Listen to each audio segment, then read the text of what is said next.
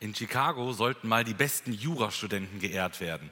Also da gab es so eine Siegerehrung und der beste Student, der mit den besten Noten, der sollte eine Auszeichnung erhalten. Und der beste Student war kein gewöhnlicher Student. Es war ein blinder Student. Und als er den Preis erhalten sollte, bestand er darauf, dass er seinen Preis mit einem anderen Studenten teilt. Und auch dieser Student war kein gewöhnlicher Student, er hatte keine Arme. Und so haben sich die beiden während der Schulzeit, der Studienzeit angefreundet und es entstand eine Freundschaft. Der ähm, Blinde trug die Bücher, die der Armlose nicht tragen konnte und dann las der Armlose dem Blinden die Bücher vor, die der Blinde eben nicht lesen konnte. Und so entwickelten sie eine, eine Teamgemeinschaft und äh, der Mangel von, von den beiden Personen, die jeder so hatte, wurde ausgeglichen durch die Stärke des anderen. Und so konnten sie gemeinsam studieren und gemeinsam große Erfolge verzeichnen. Und später wollten sie dann auch eine, eine Anwaltskanzlei zusammen eröffnen. Ich finde diese Geschichte sehr schön, weil sie zeigt, was möglich ist, wenn man zusammenarbeitet, wenn man gemeinsam unterwegs ist. Man hilft sich gegenseitig. Die Schwächen des einen werden ausgeglichen, die Stärken des anderen werden eingebracht und gemeinsam erreicht man was Großes. Und so sollte es in der Gemeinde Jesu sein. So hat Gott sich Gemeinde gedacht. Wir als Gemeinde, wir wollen Jesus und einander begegnen. Das ist unser Motto.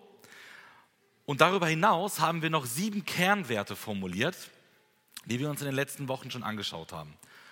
Diese Werte sollen uns auszeichnen. Das ist so der, der Wunsch, der Traum, wo wir hinwollen. Wir sind da noch nicht, aber das ist das Ziel. Und gemeinsam wollen wir heute über den Wert gemeinsam nachdenken. Der Wert Nummer sechs. Und wir haben es mal so formuliert. Wir wollen eine Gemeinde sein, die eine Einheit ist und gleichzeitig Vielfalt feiert. Wir wollen echte und tiefe Gemeinschaft miteinander genießen. Deswegen kommen wir gerne regelmäßig zusammen, um gemeinsam auf Gottes Wort zu hören, um gemeinsam zu beten, um gemeinsam zu singen, um gemeinsam zu essen und so weiter. Darüber hinaus arbeiten wir gerne lokal und überregional mit bibeltreuen Gemeinden zusammen. Gemeinsam gehen wir durchs Leben und gemeinsam folgen wir Jesus. Bei den meisten Werten, die wir so formuliert haben, äh, haben wir ähm, uns direkt am Wesen Gottes orientiert. Und dies ist auch beim Wert gemeinsam der Fall, denn Gott ist ein dreieiniger Gott. Wir glauben an einen Gott, der in drei Personen existiert. Gott Vater, Gott Sohn und Gott Heiliger Geist. Diese drei Personen sind alle Gott. Die sind unterschiedlich, sind voneinander zu unterscheiden, sind eben drei Personen, aber sie sind ein Gott, drei in eins. Ich weiß, ist schwierig, ist aber jetzt noch nicht Thema dieser Predigt. Ähm, aber diese Trinität, dieses Wesen Gottes, ist das beste Vorbild für Gemeinschaft für uns. Weil diese drei Personen, die alle Gott sind, leben in perfekter Harmonie miteinander. Sie verherrlichen sich gegenseitig und, ganz spannend, sie agieren zusammen. Sie handeln immer gemeinsam. Das war schon bei der Schöpfung so, das war bei der Errettung so und das ist immer der Fall. Alle drei Personen agieren gemeinsam. Also Gott zeigt uns in seinem Wesen, in seiner Trinität, wie echte Gemeinschaft aussehen sollte. Und wenn Gott ein, ein Gott ist, der Gemeinschaft vorlebt, dann ist das etwas, was wir nacheifern sollten als seine Kinder. Und wir betrachten heute Morgen einen Bibeltext, der uns zeigt, wie echte Gemeinschaft aussehen sollte. Wir, oder was man unter dem Wert gemeinsam verstehen sollte. Und der Text kommt aus 1. Korintherbrief, Kapitel 12. Schlag gerne auf. 1. Korinther 12, die Verse 12 bis 26. Und das Thema lautet heute gemeinsam statt einsam. Gemeinsam statt einsam. Ich lese uns die Verse, äh, die ersten Verse, die Verse 12 bis 18. Dort heißt es in Gottes Wort, denn wie der Leib einer ist und viele Glieder hat, alle Glieder des Leibes aber, obwohl viele, ein Leib sind, so auch der Christus. Denn in einem Geist sind wir alle zu einem Leib getauft worden, es seien Juden oder Griechen, es seien Sklaven oder Freie, und sind alle mit einem Geist getränkt worden. Denn auch der Leib ist nicht ein Glied, sondern viele. Wenn der Fuß spräche, weil ich nicht Hand bin, gehöre ich nicht zum Leib. Gehört er deswegen nicht zum Leib? Und wenn das Ohr spreche, weil ich nicht Auge bin, gehöre ich nicht zum Leib? Äh, äh, wenn das Ohr spreche, weil ich nicht Auge bin, gehöre ich nicht zum Leib. Gehört es deswegen nicht zum Leib? Wenn der ganze Leib Auge wäre, wo wäre das Gehör? Wenn ganz Gehör, wo der Geruch? Nun aber hat Gott die Glieder bestimmt, jedes einzelne von ihnen am Leib, wie er wollte. Der erste Gedanke aus diesem Text, äh, den habe ich so formuliert, Einheit, keine Minderwertigkeitskomplexe nötig. Einheit, keine Minderwertigkeitskomplexe nötig. Paulus benutzt hier in diesem gesamten Abschnitt ein Bild und er will uns damit etwas veranschaulichen. Er verwendet hier das Bild des menschlichen Körpers. Wie ist das denn beim Körper? Der Körper, der ist eine Einheit. Also ich habe nicht zwei Körper, sondern ich habe einen Körper. Ähm, ich habe zwar, und das ist bei jedem von euch der Fall, viele Körperteile, viele äh, Glieder am, am, am Leib, aber alles gehört ja zusammen. Es ist ein Leib. Ich habe mal nachgesehen, es gibt circa 200 Knochen, 650 Muskeln und 80 Organe. Aber es ist ein Körper. Einheit trotz Vielfalt. Und dieses Bild dieses menschlichen Körpers, das ihr auch auf der Folie äh, durchgängig sehen werdet, das überträgt Paulus jetzt auf die Gemeinde Jesu. Da funktioniert das nämlich ganz genauso. Die Gemeinde ist eine Einheit. Es gibt zwar tausende Mitglieder, weltweit Millionen Mitglieder, aber alle sind zusammen eins. Sie sind eine Einheit. Und Paulus sagt, wenn sich ein Mensch zu Gott bekehrt, wenn er also gläubig wird, dann wird er zur Gemeinde Jesu hinzugefügt. Er erhält den Heiligen Geist, er wird ein äh, Kind Gottes, er wird Teil der Familie Gottes und er wird hinzugefügt. Wir kennen das vielleicht heutzutage, wenn ein Mann seine Frau heiratet, dann wird er ja Teil ihrer Familie auch. Und das wird mittlerweile dann offiziell bestätigt, indem man der Familien-WhatsApp-Gruppe hinzugefügt wird, oder? dann ist man Teil der neuen Familie. Man wird hinzugefügt. Und genauso ist es in der Gemeinde Jesu auch. Wenn man äh, sich zu Jesus bekehrt, wird man hinzugefügt, nicht in irgendeine WhatsApp-Gruppe, sondern in die weltweite Gemeinde Jesu. Und egal wer man ist, in der Gemeinde Jesu ist für jeden Platz. Paulus sagt, die Nationalität ist egal. Ob Jude oder Grieche, ist vollkommen egal. Interessiert in der Gemeinde Jesu niemanden. Der soziale Stand ist egal. Ob du ein Freier bist oder ein Sklave bist, ist vollkommen egal. Und deswegen, weil die Bibel das lehrt, wollen auch wir eine bunte Gemeinde sein. Ja, die meisten von uns ähm, haben eine russlanddeutsche Prägung. Das ist, ist so, ähm, aber wir wollen offen sein für jeden, der auch äh, andere, eine andere Herkunft hat. Wir müssen nicht gleich ähm, sein, wir müssen nicht gleich denken, wir müssen nicht gleich aussehen. Wir sind auch nicht eine Gemeinschaft, die hier zusammenkommt, die alle exakt die gleiche politische Ausrichtung haben, die äh, den gleichen Schulabschluss haben, die den gleichen Sportverein toll finden oder was auch immer, sondern wir sind eine Gemeinschaft, die vereint ist, weil sie an den gleichen Herrn glaubt. Wir sind vereint durch Jesus Christus. Jesus ist der Ursprung unserer Gemeinschaft. Er vereint uns. Vers 14 sehen wir, es ist zwar ein Körper, aber es gibt viele Glieder. Also Paulus springt hier manchmal so ein bisschen hin und her zwischen der Einheit und der Vielfalt. Äh, Im ersten Teil liegt der Fokus aber schon auf der Einheit. Ähm, hier betont Paulus in Vers 14 einmal die, die äh, Vielfalt. Im Prinzip sagt er, die Gemeinde Jesu, das ist ein bunter Haufen. Da ist alles mit dabei.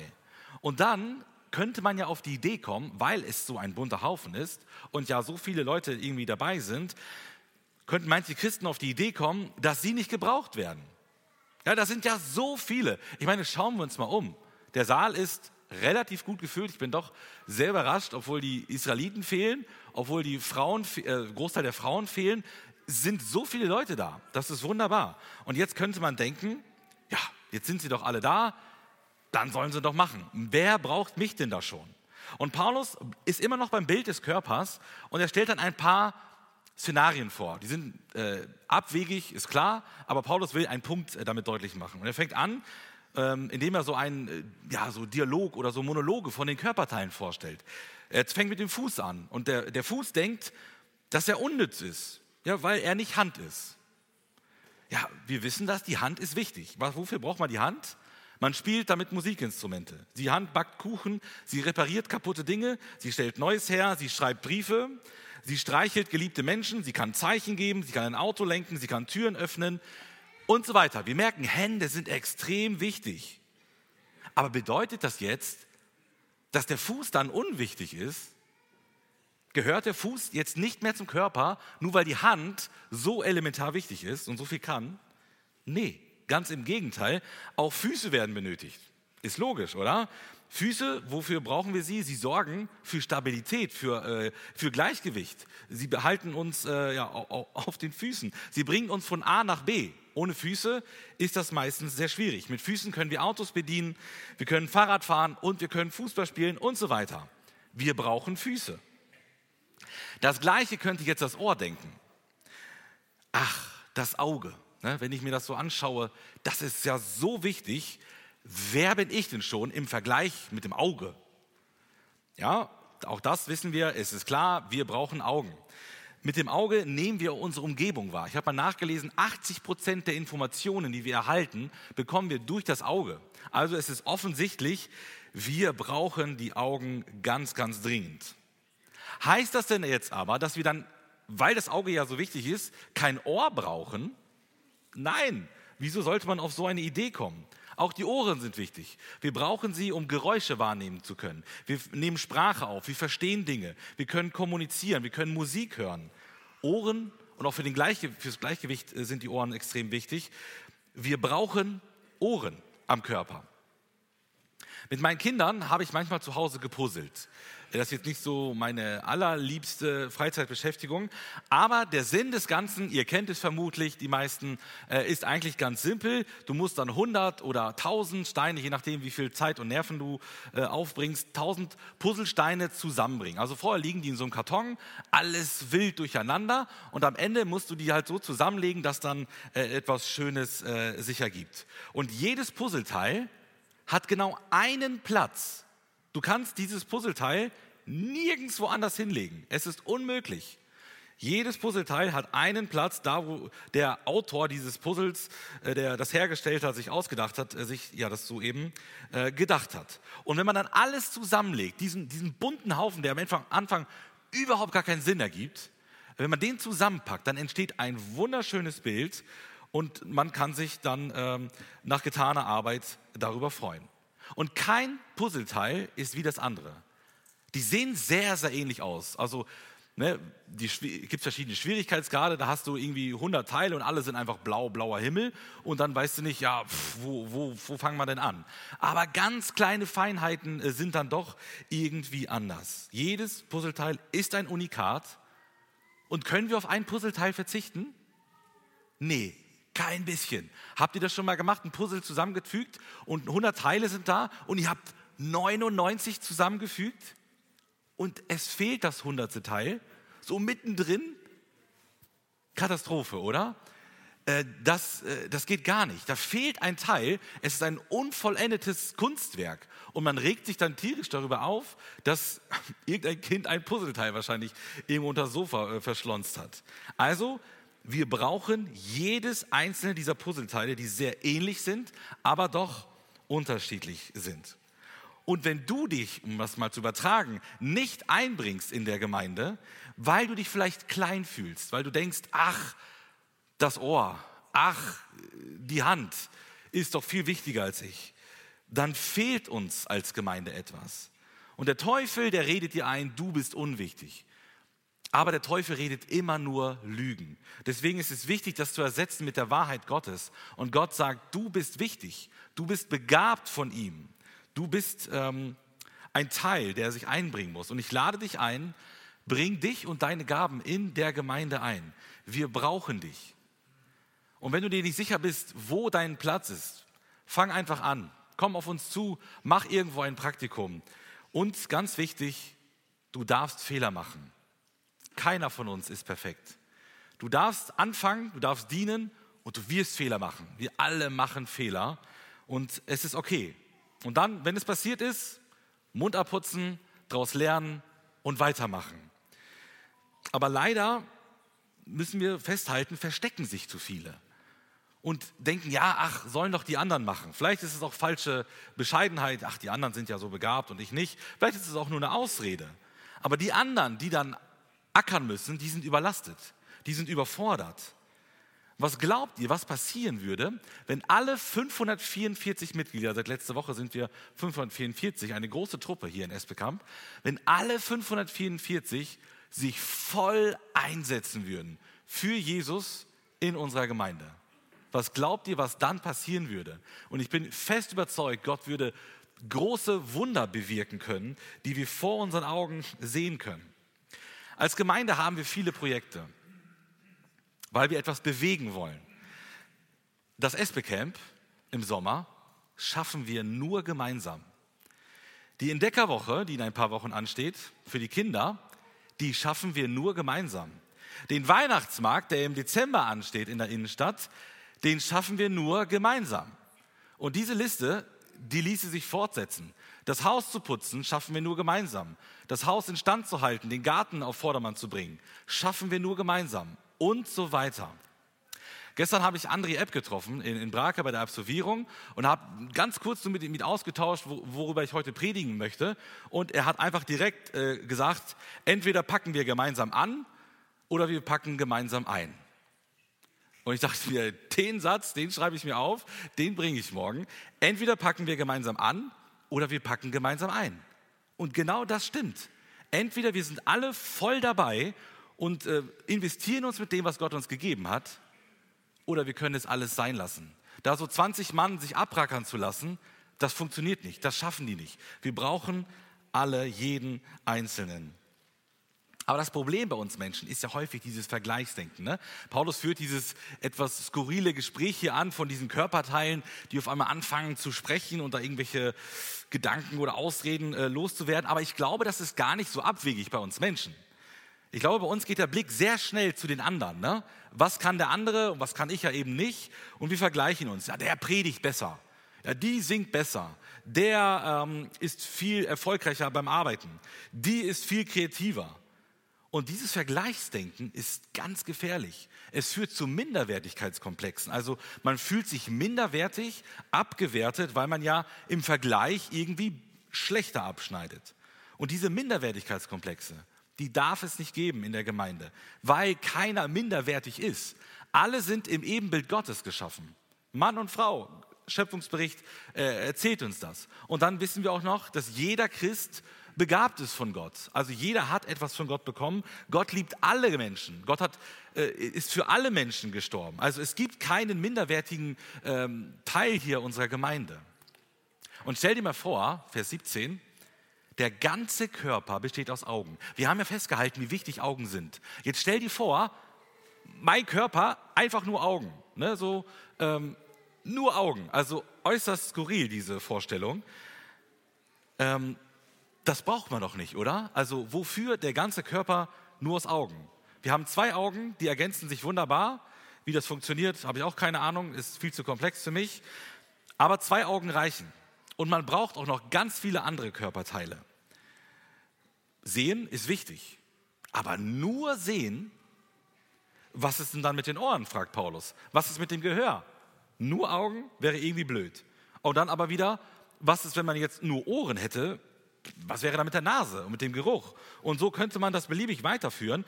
Ich glaube, der Punkt ist klar, den Paulus hier macht. Wir brauchen alle Glieder. Wir brauchen nicht nur Augen, nicht nur Ohren, sondern wir brauchen alles, das ganze Repertoire. Alle können etwas anderes, alle sind wichtig für den Leib. Und wenn eins fehlen würde, wäre das schlimm für den ganzen Leib. Und deswegen, der Mensch braucht Nase, Ohr, Hand, Fuß, Leber, Lunge und keine Ahnung, was es da noch alles so gibt. Jeder Körperteil ist wichtig für den Erfolg der ganzen äh, Gemeinschaft, des ganzen Körpers. Viele von uns haben das hier, ne? einen Schlüsselbund. Und äh, das ist hier mein Schlüsselbund. Und da sind so ganz verschiedene äh, Schlüssel dran, das Fahrradschlüssel, äh, Hausschlüssel, keine Ahnung, was das für ein Schlüssel ist. Muss ich nochmal durchgehen. Äh, oh, der Schlüssel von meinen Eltern, Elternhaus, Gemeindeschlüssel äh, und Autoschlüssel. Ne? Genau, also und äh, das, sind, das sind meine Schlüssel. Die sehen teilweise sehr, sehr ähnlich aus. Also ich habe hier so drei Schlüssel, die sehen schon sehr ähnlich aus. Von der Größe, von der Farbe, vom Gewicht, von der Form und so. Aber wenn man hinschaut, ja, die sind doch unterschiedlich. Äh, das sind nicht die gleichen Schlüssel. Das merkt man dann, also wenn man aus Versehen Äh, das passiert mir manchmal bei Gemeinde und zu Hause, dass ich den falschen Schlüssel nehme, ähm, weil ich die häufig äh, eben benutzen muss. Und dann merke ich, ah, das war der falsche Schlüssel. Die sehen vielleicht ähnlich aus, aber es gibt da doch schon Details, die anders sind. Und jeder Schlüssel wurde für einen ganz bestimmten Zweck geschaffen. Er öffnet eine bestimmte Sache und der andere Schlüssel kann das nicht machen. Der hat einen anderen Zweck, der muss etwas anderes öffnen. Und es wäre ja total schwachsinnig, wenn ich jetzt hier an meinem Schlüsselbund fünf Haustürschlüssel hätte. Wofür brauche ich fünf Haustürschlüssel? Also mir reicht einer. Also klar, man könnte sagen, äh, ja, wenn man den vergisst, aber gut, wenn der am Schlüsselbund dran ist, dann habe ich ja alle äh, fünf verloren. Ähm, also ich brauche nicht einen Schlüssel mehrfach, vielleicht irgendwo im Geheimversteck im Garten oder so äh, oder irgendwo anders ähm, depot, äh, äh, deportiert, irgendwo hingelegt, wie auch immer. Ähm, aber ich brauche nicht fünfmal den gleichen Schlüssel. Ich bin froh, dass es hier eine, eine Vielfalt gibt. Auch wenn die ähnlich aussehen, ähm, bin ich froh, dass es da unterschiedliche Schlüssel gibt, weil jeder Schlüssel öffnet eine andere Tür, die mir ein anderer Schlüssel nicht öffnen kann. Und genauso ist es in der Gemeinde auch. Wir sehen vielleicht ähnlich aus, vielleicht sind wir auch irgendwie äh, ähnlich, aber wir sind unterschiedlich und wir brauchen jedes einzelne Mitglied. Jeden Schlüssel brauchen wir. Weil jeder von uns öffnet eine andere Tür. Ähm, wir sind so unterschiedlich und jeder von euch kann irgendetwas, was, was ich nicht kann und, und umgekehrt. Und so ergänzen wir uns alle und wir öffnen dadurch ganz, ganz viele Türen. Gott hat ja auch das nicht so gedacht, so ich mache jetzt einen Superchristen, ich gebe dem alle Gaben, die es so gibt und den klone ich dann 500 Mal. Also das gibt es nicht. So war nicht Gottes Idee, sondern er hat jedem in seiner Weisheit, in seiner Souveränität andere Gaben gegeben und alles zusammen ergänzt sich dann. Und wir brauchen jeden, weil jeder eben individuell ist. Und im Vers 18 sehen wir, dass Gott der Architekt der Gemeinde ist. Ja, er hat alles geplant, er steht dahinter, er hat jedem Gläubigen Gaben gegeben und mit dieser Gabe ist ja automatisch auch eine Aufgabe verbunden mit, äh, die wir dann dadurch auch ausüben sollen. Und daher sehen wir, Gott hat sich dabei was gedacht. Es ist kein Zufall, wie wir hier zusammensitzen und was wir alles äh, können, wie wir begabt sind, weil Gott dahinter steht. Und es gibt auch keinen, der hier irgendwie wertlos wäre. Keinen, auf den man verzichten könnte. Ihr kennt vielleicht den Satz, Teamwork makes the dream work also im Englischen klingt das halt ziemlich cool. Äh, Im Deutschen übersetzt heißt es so frei, Zusammenarbeit macht den, äh, macht den Traum möglich. Also Teamwork makes the dream work. Und ich glaube, das ist ein gutes Konzept, weil es anzeigt, wie Gemeinde funktionieren soll. Nämlich, dass wir eine äh, gemeinsame Einheit sind. Jeder bringt sich ein und dann schaffen wir das gemeinsam. Ich weiß nicht, vielleicht kennst du diese Vergleichsgedanken, dieses, ah, alle anderen sind so begabt. Die sind so schlau, die sind so kreativ. Ich bin eine, ein kleines Licht, ich bin eine graue Maus, was kann ich schon? Lass dir das nicht einreden vom Teufel. Gott hat dich begabt und er will, dass du ihm dienst. Also Paulus hat jetzt bislang eher die Einheit betont, auch wenn der Vielfaltsgedanke da immer mitschwang. Ähm, wir gehören zusammen, wir sind gemeinsam unterwegs. Keiner darf sich unwichtig fühlen. Minderwertigkeitskomplexe sind vollkommen fehl am Platz. Und jetzt betont Paulus eher die Vielfalt, so im zweiten Abschnitt, ähm, weil er sagt, ja, es ist ein Leib, aber in diesem Leib sind eben ganz viele Glieder. Und ähm, schauen wir uns das einmal im nächsten Abschnitt an. Äh, und weil das so ist, zerstört das auch Überlegenheitsgefühle. Deswegen habe ich den zweiten Punkt formuliert, Vielfalt, keine Überheblichkeitsgefühle erlaubt. Und ich lese uns einmal zurück noch die Verse 19 bis 26. Wenn aber alles ein Glied wäre, wo wäre der Leib? Nun aber sind zwar viele Glieder, aber ein Leib. Das Auge kann nicht zur Hand sagen, ich brauche dich nicht. Oder wieder das Haupt zu den Füßen, ich brauche euch nicht. Sondern gerade die Glieder des Leibes, die schwächer zu sein scheinen, sind notwendig. Und die uns die weniger ehrbaren am Leib zu sein scheinen, die umgeben wir mit größerer Ehre. Und unsere Nicht-Anständigen haben größere Anständigkeit. Unsere Anständigen aber brauchen es nicht. Aber Gott hat den Leib zusammengefügt und dabei dem Mangelhafteren größere Ehre gegeben, damit keine Spaltung im Leib ist, sondern die Glieder dieselbe Sorge füreinander haben. wenn ein Glied leidet, so leiden alle Glieder mit. Oder wenn ein Glied verherrlicht wird, so freuen sich alle Glieder mit. Vielfalt keine Überlegenheitsgefühle erlaubt. Also wir haben festgestellt, in der Gemeinde Jesu gibt es beides, Einheit und Vielfalt. Sie ist ein Ganzes, aber besteht eben aus vielen kleinen Teilen.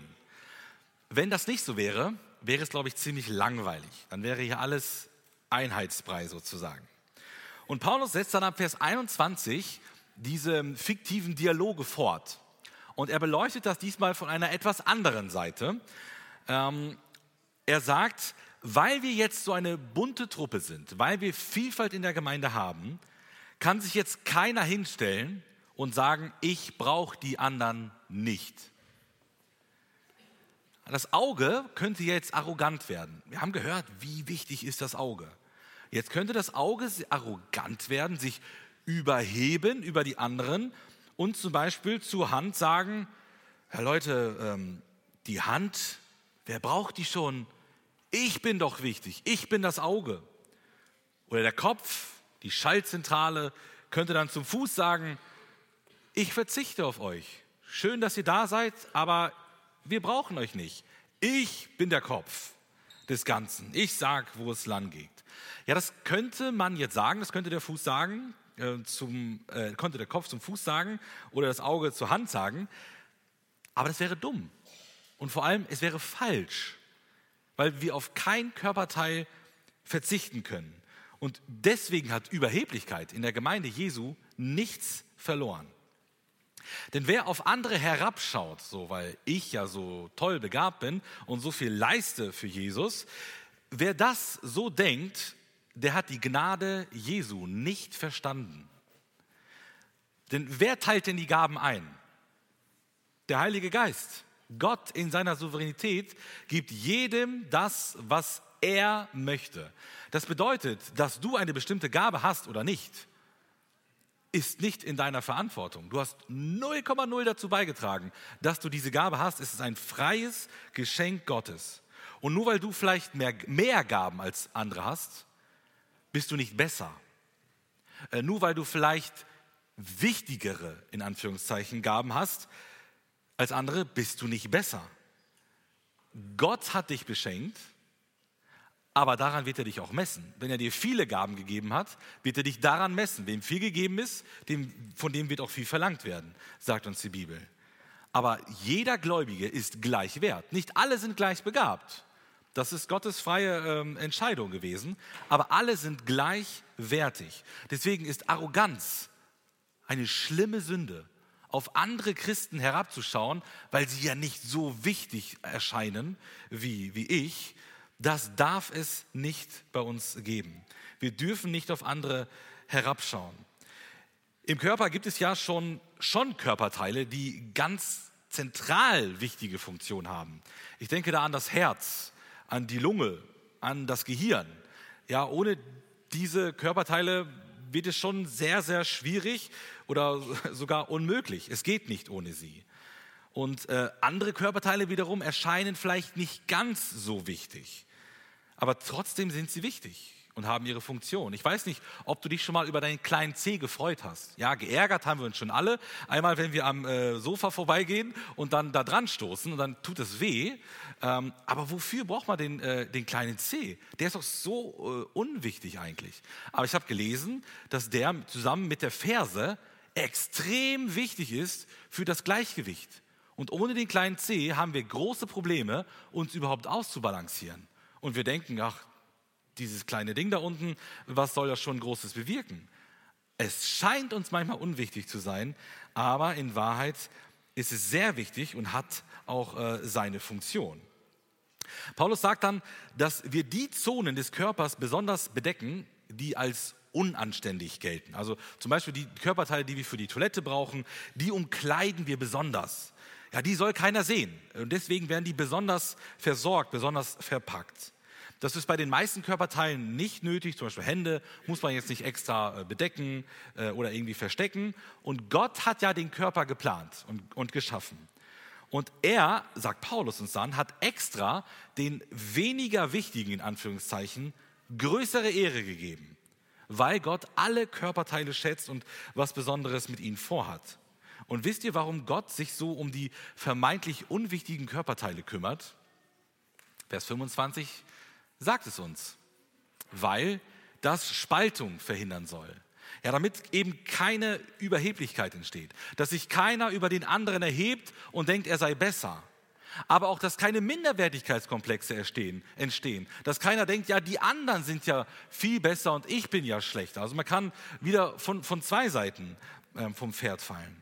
Und er sagt uns hier, beides ist falsch. Überheblichkeitsgefühle dürfen nicht sein, Minderwertigkeitskomplexe dürfen nicht sein. Und letzten Endes haben diese beiden äh, falschen Verhaltensweisen mehr gemeinsam, als wir denken. Wir denken, ach, das ist doch ein komplettes Gegenteil, aber die beiden sind miteinander verwandt. Die beiden haben etwas auch mit, mit Stolz zu tun. Und Paulus sagt, in der Gemeinde sollen alle füreinander da sein. Die Glieder sollen dieselbe Sorge füreinander haben. In der Gemeinde Jesu darf es kein Gegeneinander geben. Da darf es nicht mal ein Nebeneinander geben. In der Gemeinde Jesu muss es ein Miteinander und ein Füreinander geben. Das soll Gemeinde ausmachen. Deswegen haben wir verschiedene Projekte wie, wie einfach helfen, wo wir versuchen, anderen Geschwistern aus der Gemeinde zu helfen, die Not leiden, die gewisse Dinge nicht können. Aber da sind wir darauf angewiesen, dass da Leute sind, die diesen Geschwistern, die hilfsbedürftig sind, helfen. Und noch wieder, gemeinsam schaffen wir das oder halt gar nicht. Und dann im Vers 26 kommt der letzte Vers des Abschnittes. Für mich irgendwie der schönste Vers, ähm, der fasst alles nochmal wunderbar zusammen. Ich lese den nochmal, weil er sehr zentral ist. Und wenn ein Glied leidet, so leiden alle Glieder mit. Oder wenn ein Glied verherrlicht wird, so freuen sich alle Glieder mit. Wenn ein Körperteil defekt ist, dann leidet der ganze Körper. Ich habe es eben erwähnt mit dem kleinen C. Wenn wir dagegen das Sofa knallen, äh, und nicht genug aufgepasst haben, dann ist es ja unten ein ganz kleiner Schmerz sozusagen, aber das geht in den ganzen Körper. Oder Zahnschmerzen, ganz unangenehm. Ne? Das sind so kleine Zähne, da ist irgend so ein Nerv, keine Ahnung, irgendwas kaputt. Der ganze Körper leidet. Das ist so furchtbar unangenehm. Ähm, ein Glied leidet und der ganze Körper leidet. Aber auch andersrum.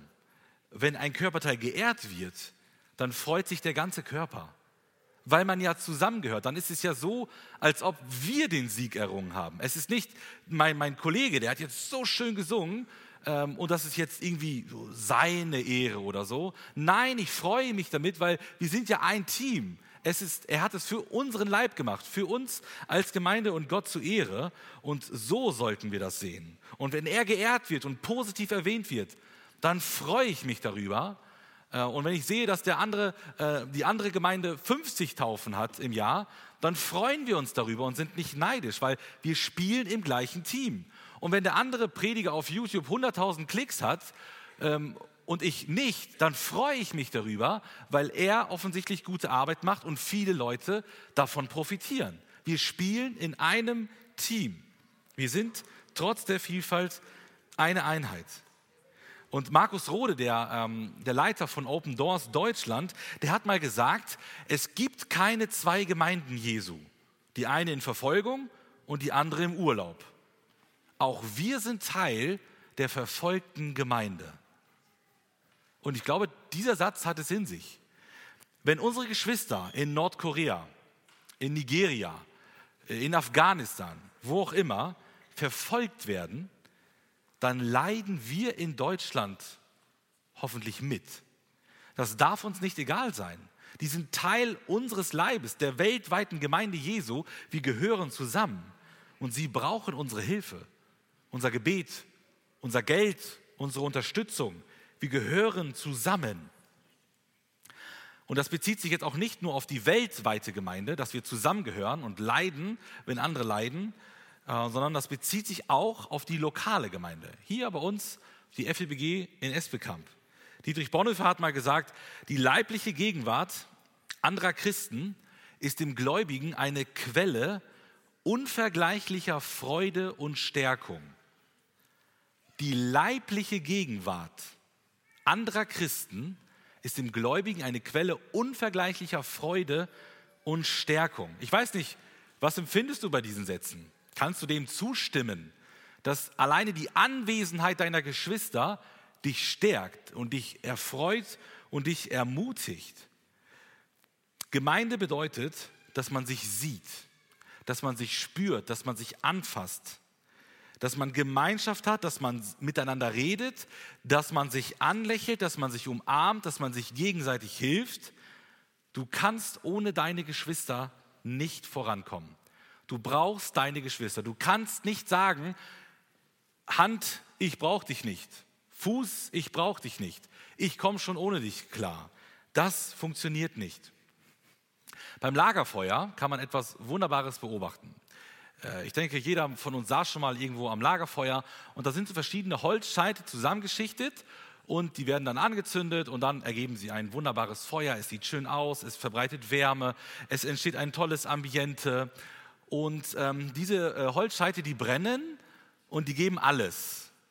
So jetzt Kinder, was passiert, wenn ich jetzt einen Holzscheit nehme mit der Zange oder natürlich nicht mit der Hand äh, und den rausnehme und den so ein paar Meter weiter weglege. Der hat ja eben noch wunderbar gebrannt, alle brennen ja. Ne? Jetzt nehme ich den einen und lege den hin. Was passiert? Ruft mal rein. Ruft mal rein.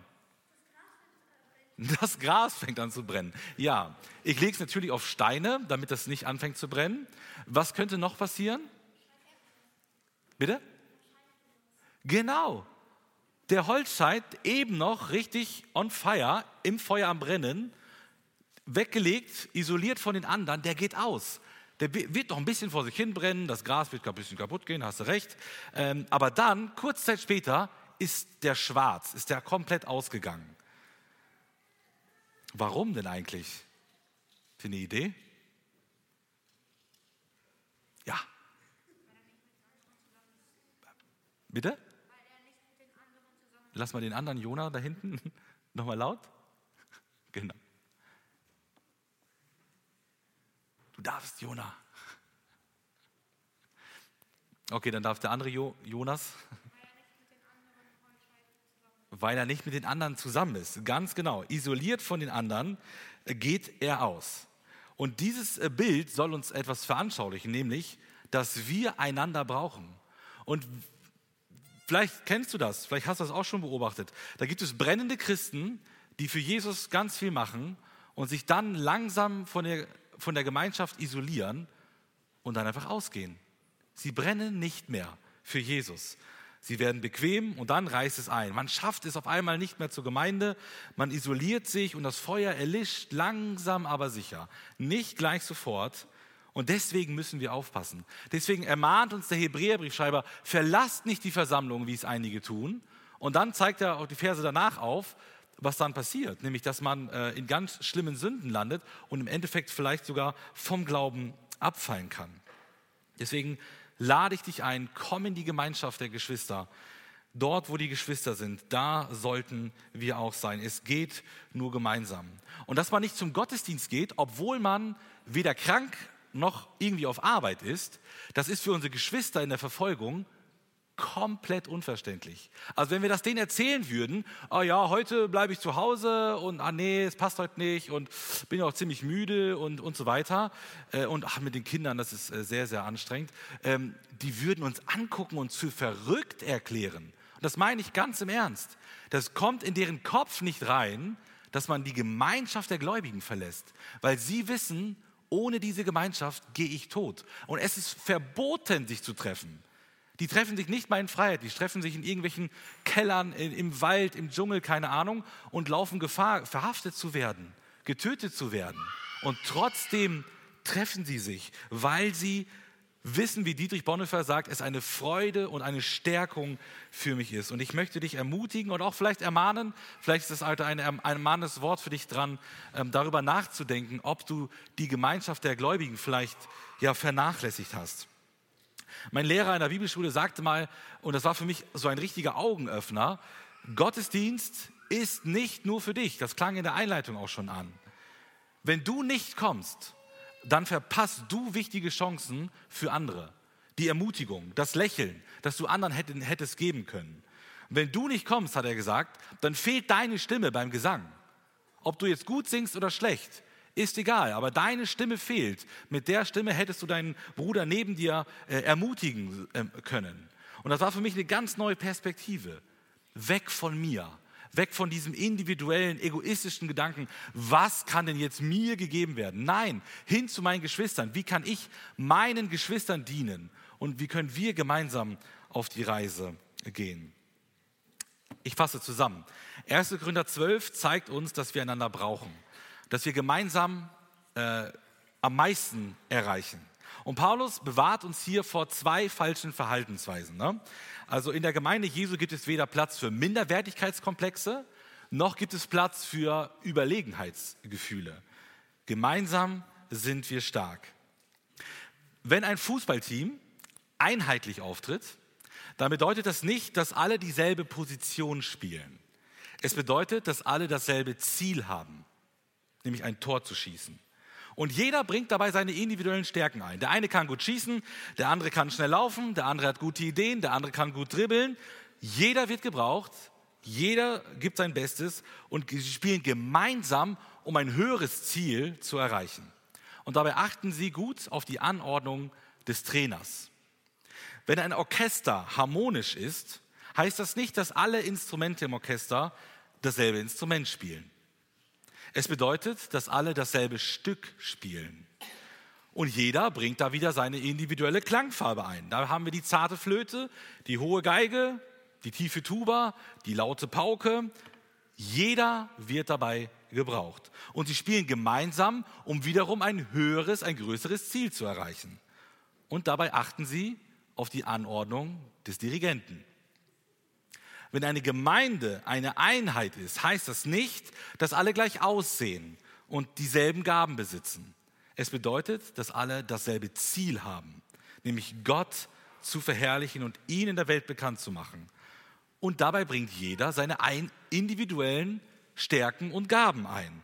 Jeder wird gebraucht. Und dabei handeln wir gemeinsam, um ein größeres, ein höheres Ziel zu erreichen und auch dabei achten wir gemeinsam auf die Anordnung unseres Trainers, unseres Dirigenten, nämlich Jesus Christus. Gott segne uns beim Nachdenken. Amen.